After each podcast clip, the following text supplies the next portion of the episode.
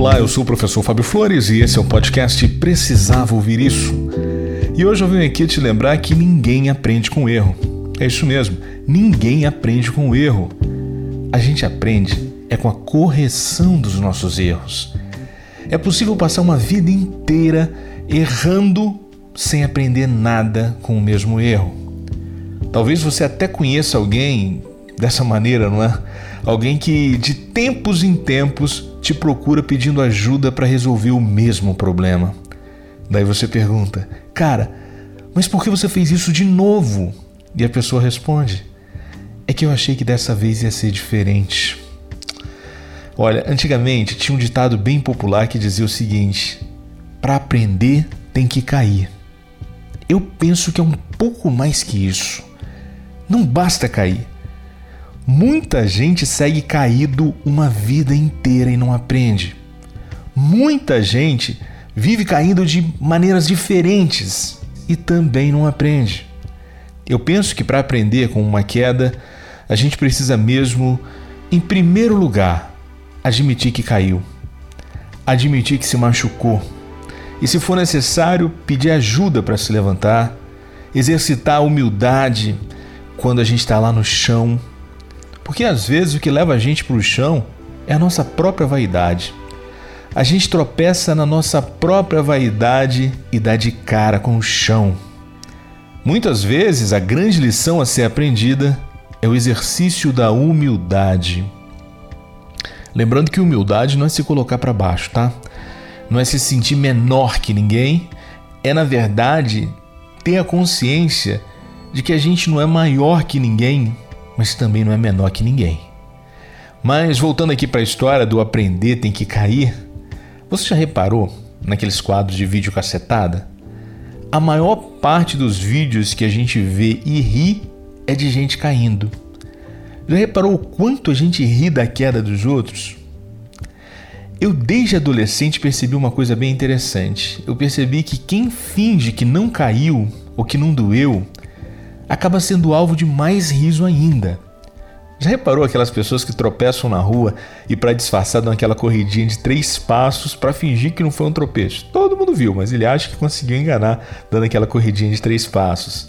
Ou então aquela pessoa que cai e tenta se levantar rápido para ninguém perceber que ela caiu. Fica muito mais engraçado, sabe? Se ela tivesse caído e ficado lá, não seria tão engraçado quanto ela fingindo que não caiu. E o meu teste para validar essa teoria ela aconteceu quando eu tinha uns 13 anos. Eu estava na escola, era um dia de chuva, e no meio do recreio eu fui correr de um lado para o outro do pátio da escola. Todo mundo abrigado, e eu decidi ir um, de um lado para o outro, passando pelo pátio molhado e correndo. O que, que aconteceu? Eu caí e foi uma queda bonita, sabe? Aquela queda que você bate de cabeça no chão, faz um barulhão. E pior ainda, sabe aquele momento que antes de cair você fica tentando ali se equilibrar, o, o, as mãos, os pés girando, sabe aquela coisa de desenho animado. Parece que você está em câmera lenta, dá tempo de todo mundo ver e rir, sabe? A, desse jeito foi a minha queda. Quando eu percebi que todo mundo ia rir de mim, eu decidi fingir que a parada foi séria. Eu caí e fingi desmaio. Caí e fingi que estava apagado ali. Olha que a teoria funcionou. Sabia? As pessoas que estavam começando a engatilhar um riso, elas engoliram aquela ameaça de riso e começaram a ficar preocupadas. Um monte de gente foi assim imediatamente para tentar me ajudar, ficaram lá abanando, perguntando se eu estava bem. E, eu ali falei, é, ninguém riu de mim. Nesse dia, eu descobri que na filosofia do palhaço, o tropeço também é passo. Tropeçou na vida, caiu, admita a queda. Não precisa fazer como eu fiz lá quando eu era adolescente, sabe? Ali eu dei uma exagerada, como qualquer adolescente faz para chamar a atenção. Ali foi um exagero, é só para a gente eh, driblar os risos mas caiu na sua na vida, tropeçou na vida, admite que caiu. Eu hoje me percebendo assim como homem adulto, eu percebo que aprendi a não ter vergonha da queda. Eu teria vergonha de verdade é se eu não aprendesse nada com a minha queda. E como a gente pode aprender com o erro, aprender com a queda? Em primeiro lugar, é isso, é admitindo o erro, admitindo a sua queda, é tendo humildade e sabedoria para buscar o que deu errado e o porquê deu errado, é pedindo ajuda a quem sabe mais que a gente, a quem tem mais experiência que a gente, é ter desapego com o erro. Eu vejo muita gente persistindo no, no erro por pura vaidade, por orgulho. Por orgulho, a pessoa fica aprisionada a um erro e segue construindo um monte de desculpa para justificar o injustificável. Dentro dela, ela sabe que errou. Ela está protegendo única e exclusivamente a própria vaidade. Eu não tenho nenhum apego ao erro, sabe? Eu compreendi que a gente tem muito pouco tempo de vida. A vida é muito rápida, ela é muito breve. E você viver acorrentado a um erro por tanto tempo só para proteger a sua vaidade isso não faz sentido para mim.